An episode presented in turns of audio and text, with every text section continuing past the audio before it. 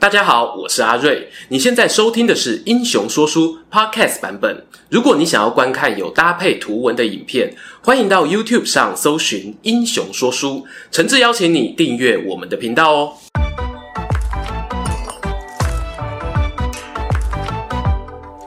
Hello，英雄说书的观众朋友，你们好，我是说书人阿瑞，替大家带来精彩的英雄故事。《三国演义》中啊，塑造出很多勇猛过人的武将。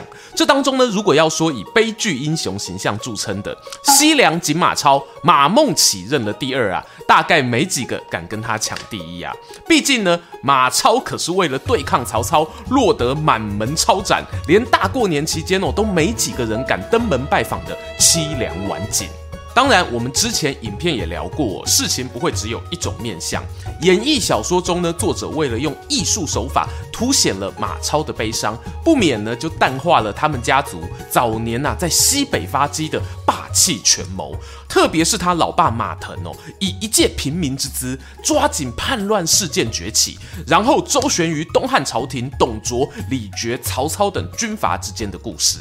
没错，马腾啊，或许不是《三国演义》里描绘的忠臣，但看着他一步一步成长，建立起自己的武装部曲势力的过程呢，同样哦，带给我们不少体悟。在那样的乱世中啊，想要为谁效力呢？未必是你自己可以选的。活一天算一天呢，可能是大多数人的日常。今天哦，就让我们重回东汉大时代，跟着马腾一起见证他们西凉马家的光辉岁月吧。说起马腾呢，他在《三国志》啊，其实没有独立本传，主要依附在儿子马超的列传中，再搭配裴松之引用典略做的注解，还有少部分《后汉书》的内容。我们可以啊依稀观察这一位西北豪杰的样貌。马腾字寿成，相传呢是东汉光武帝手下名将伏波将军马援的后人，但这个背景呢似乎啊没有为他带来明显的荣华富贵。马腾的老爸在汉桓帝年间担任天水地方的基层官吏，后来又因为不明原因丢了官，只好呢带着家人在陇西一带流浪，与当地的羌族部落一起生活，还因此认识了一名羌族女孩，两人哦共结连理，生。下了马腾，马老爸被免官的原因是什么呢？是不是有受到《后汉书·桓帝纪》里提到，当时呢凉州安定附近的叛乱影响？我们啊不得而知。但搭配接下来的故事呢，你会发现，大家哦生而为人，没有办法选择自己的出生地点。而马腾呢，他出生的陇西，在公元二世纪末就是一个火药库啊，各方势力呢忙着插旗自立，你不插人呢，别人就来插你。在这样的环境底下成长，多少呢也养成了他强悍、自我防卫意识高的个性。由于家里经济困窘啊，年纪轻轻的马腾就经常啊到附近的森林砍柴，挑到城市里头贩卖贴补家用。日子一天一天过去哦，他也长成一位身高超过八尺的雄伟男儿，而且呢个性颇有领袖气质，受到乡民敬重。书上呢还有形容哦，他面鼻雄毅，有些人呢解释成因为啊遗传妈妈那边的羌族血统，所以鼻梁高耸。眼睛放电，带有混血儿的气质。这个部分呢、啊，就交给观众朋友你们自行想象啦。时间咻一下来到公元一八五年，汉灵帝中平元年。那时候啊，中原地区刚经历了著名的黄巾之乱，凉州这里呢也不甘寂寞的想要凑热闹啊，由羌族部落中的分支仙灵羌领头，联合夫罕附近的武装游击队一同造反，甚至哦杀了朝廷命官。这支叛军呢活跃了超过一年都没有被镇压，气焰越来越旺，还收编了出身京城的智囊韩遂为幕僚，以抗议宦官乱政为诉求，逐步逼近长安。这义正言辞的诉求啊，是不是韩遂拟定的呢？我们不清楚。不过这个人和我们影片主角马腾大有关系。我们呢，待会就会聊到。面对凉州的大型叛乱呢，东汉朝廷启用了同样出身陇西的董卓领兵平乱。这段故事啊，我们在董胖、孙坚的影片里都有聊过。这里呢，就先快转一下进度哦。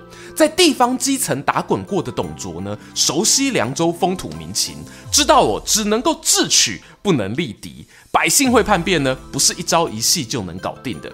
他选择呢，把敌军逼退，双方暂时休兵，然后他就回皇宫准备领赏。病灶没有根治啊，很快就迎来下一波动乱。公元一八七年呢，这次哦是一位名叫王国的百姓发起暴动。当时呢，官派的凉州刺史发出招募义勇军的公文，被我们的男主角马腾看见了。他二话不说啊，知道功成名就在此一举。立刻抛下砍柴的斧头，改拿冲锋陷阵的长枪，加入了官兵讨贼的行列。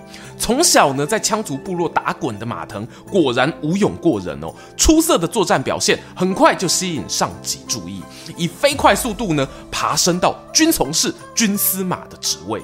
你这个 moment 这里洗干前头讲到，被董卓暂时逼退，与仙灵枪合作过的谋士韩遂竟然卷土重来，而且哦，纠集了十多万兵马，将陇西团团包围。这次呢，洛阳、长安援兵啊，还来不及赶到，陇西境内呢，大小城市官员们多半心想：好汉不吃眼前亏啊，帮大汉拼命有什么好处啊？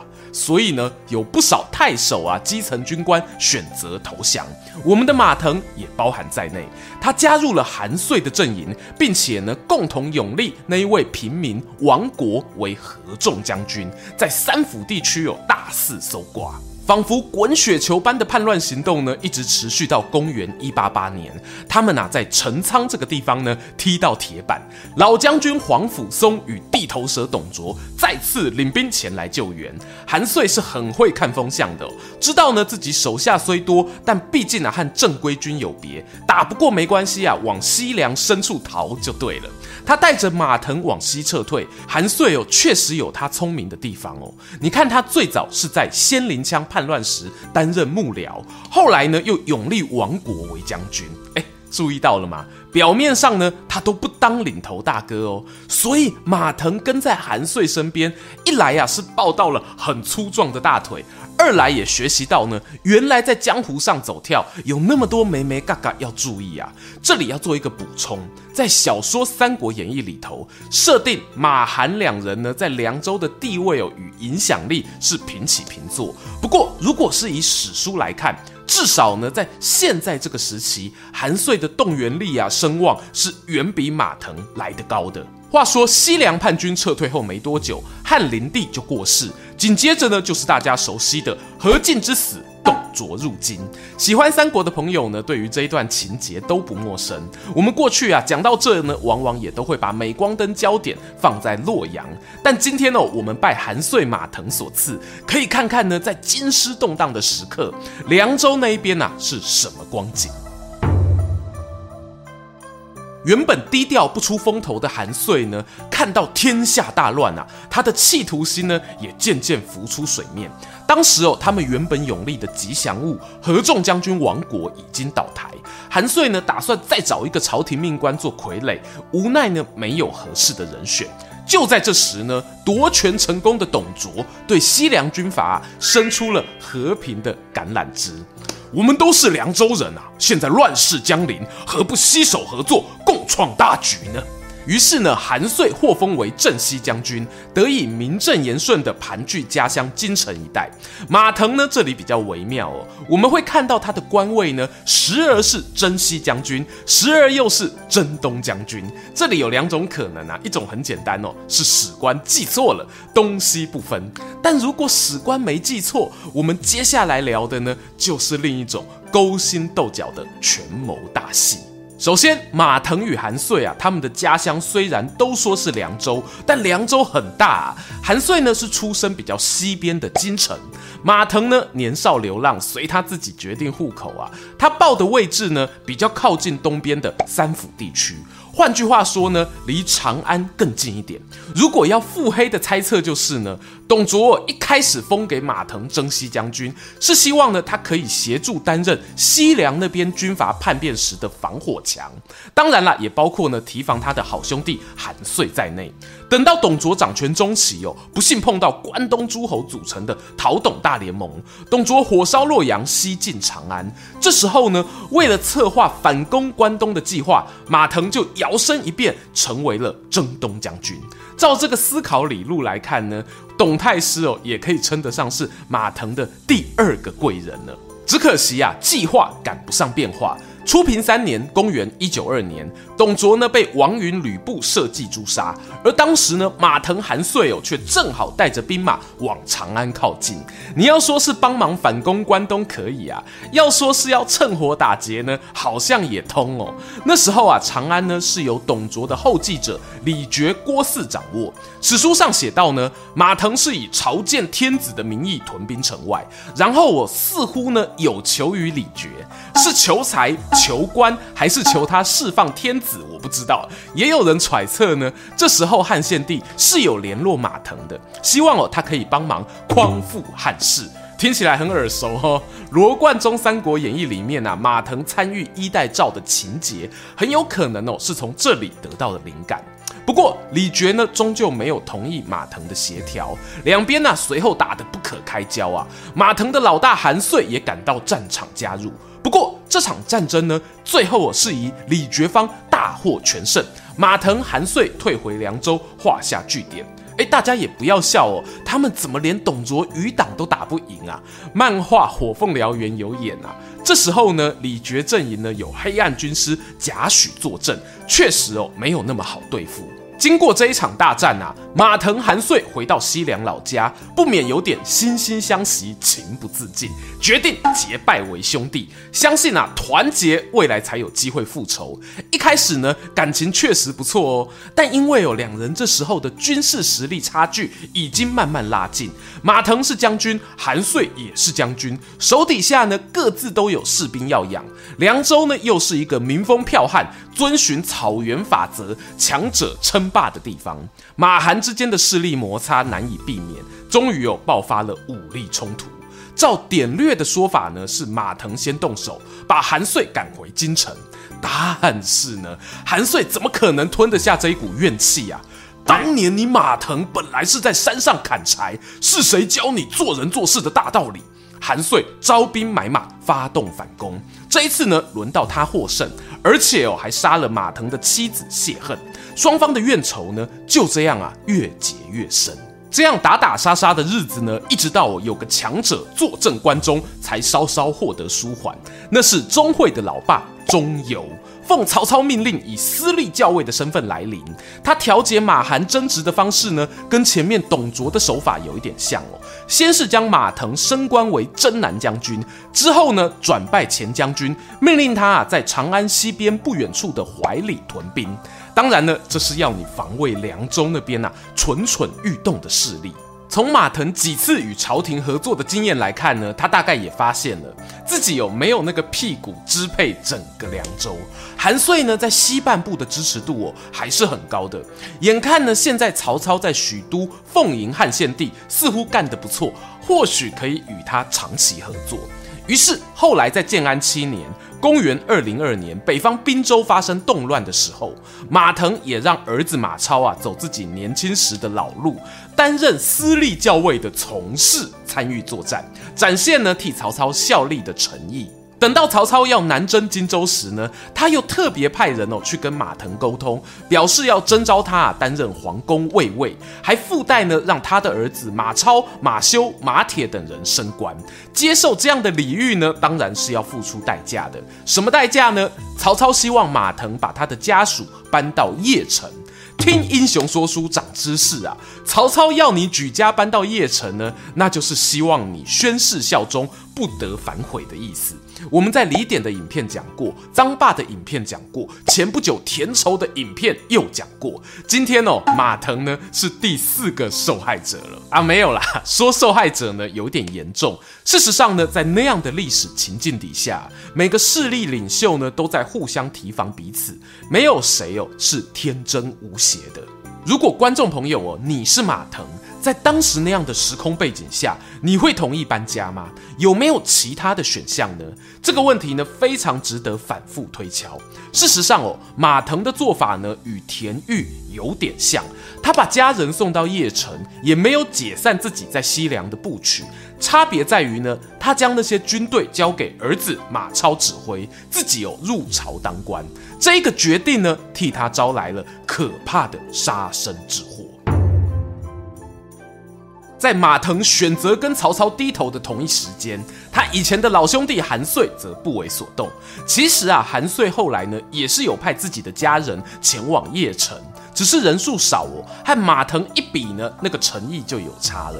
韩遂他迟迟没有拿定主意，与曹操呢维持着表面上的和平关系。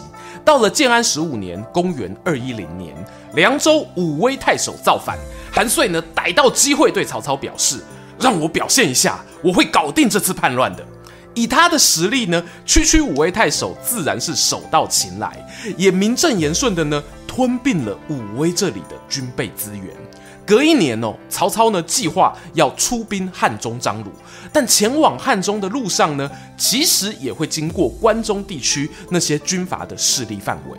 某种程度啊，是一种试探彼此的行动，看你是相信我呢，还是哦会沉不住气先动手。还真的有人沉不住气啦，可是那个人不是韩遂，而是马腾的儿子马超。他跑去对韩遂宣誓效忠，说自己呢在京城的爸爸不是爸爸，凉州义父才是真家人，愿意呢永立他为关中军阀的共主。刚才说马腾最初呢与曹操合作的关系是在长安西侧怀里驻兵，以防凉州有变。换句话说呢，马超这一个翻脸啊，那是背刺等级的暗算。曹操尽管呢最后有成功压下马超与韩遂的奇袭，严格来说啊，他可能早有准备啦。但这样的大动作叛乱行动呢，终究啊还是牵连到了位于邺城、身份形同人质的那些马家家族。马超起兵后的隔年，曹操下令诛杀了马腾，以及呢他的两百多位亲属。这一年呢、是公元二一二年，而他的结拜兄弟韩遂呢，也在三年后兵败曹操过世。过去我在读到马腾、韩遂的故事时呢，总会觉得啊，他们行动给人一种反复无常的感觉。但随着对于当时政治环境的理解越多呢，似乎我也渐渐可以同理两人的不同心态。对韩遂来说，他深耕凉州多年，不要说称霸一方啦，想要偏安一隅的渴望呢，一定会比基层出身的马腾更强烈。而马腾这边呢，他好不容易啊，在自己这一代手上让家族翻身，成为朝廷命官，加上呢发觉哦实力永远赶不上韩遂，因此决策上呢偏向保守，可以理解。差就差在呢，马腾可能忽略了曹操赋予他前将军镇守长安西线的任务，就是希望哦他能够遏制此地军阀的侥幸之心。如果有必要呢，甚至主动出兵，都是可能被允许的。答案是呢，马腾并没有这么做。我们现在当然无法探究出他的真实心意，也许他是想要独善其身，认为呢只要自己没有反意就可以平安下庄；又或者呢他是不想要再与韩遂继续冤冤相报何时了的厮杀。从结果来看，马腾的一念之仁呢，其实哦不只是影响了他自己与家人。也连带提供了后续马超与韩遂野心逐渐燃烧的火种，导致无可挽回的引火自焚。关于以韩遂为主角的故事呢，我们未来有有机会再跟大家详细聊聊。有兴趣的朋友呢，别忘了帮忙我们频道点个订阅，开启小铃铛啊！到时候呢，英雄说书上片时呢，就不会错过啦。喜欢今天的故事吗？英雄说书需要你的支持，让好故事被更多人听到。动动手指订阅我们频道，打开小铃铛，选择接收全部消息，这对创作者的帮助非常非常大。如果你还想要给我们更多鼓励，也可以扫描加入会员 QR code，用每个月一杯咖啡的钱赞助我们的内容创作。这里是英雄说书，我们下次再见，拜拜。